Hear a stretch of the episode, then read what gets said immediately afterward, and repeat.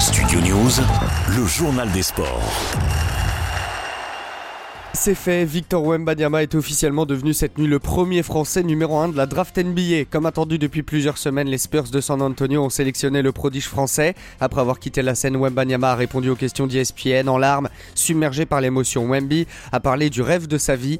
Les messages de félicitations se sont multipliés, dont notamment le président français ou encore Kylian Mbappé. J'ajoute qu'un autre Français s'est invité contre toute attente dans le top 10 de cette draft, l'ancien coéquipier de Wembanyama au Metropolitans, Bilal Koulibaly, sélectionné en 7 position. Il atterrit finalement à Washington avec Wembanyama et Koulibaly. Il y a donc deux Français dans le top 10, une grande première.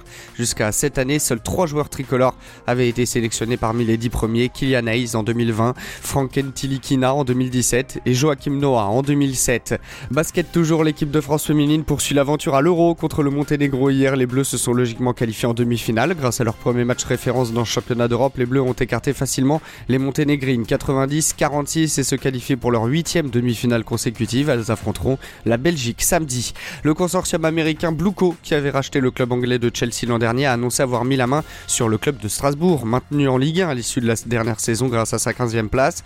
Le nouveau propriétaire va toutefois laisser l'actuel président, Marc Keller, à la tête de l'équipe alsacienne. C'est un jour important pour le Racing, d'après le principal intéressé. L'international français Marcus Thuram ne sera pas la prochaine recrue du PSG, sollicité depuis plusieurs semaines par le club de la capitale. L'attaquant de Mönchengladbach, en fin de contrat, a décidé de ne pas s'engager avec le PSG. D'après une info l'équipe, Thuram s'était pourtant montré particulièrement intéressé par le projet parisien. Les deux parties avaient échangé à plusieurs reprises ces dernières semaines. En fin du cyclisme, Rémi Cavani a été sacré hier champion de France du contre-la-montre. Le Clermontois s'est offert un deuxième sacre national du chrono devant le tenant du titre Bruno Armirail, tandis que chez les femmes, la bretonne Cédrine Kerbaol a devancé Audrey Cordon-Rago pour remporter son premier titre. Studio News, le journal des sports.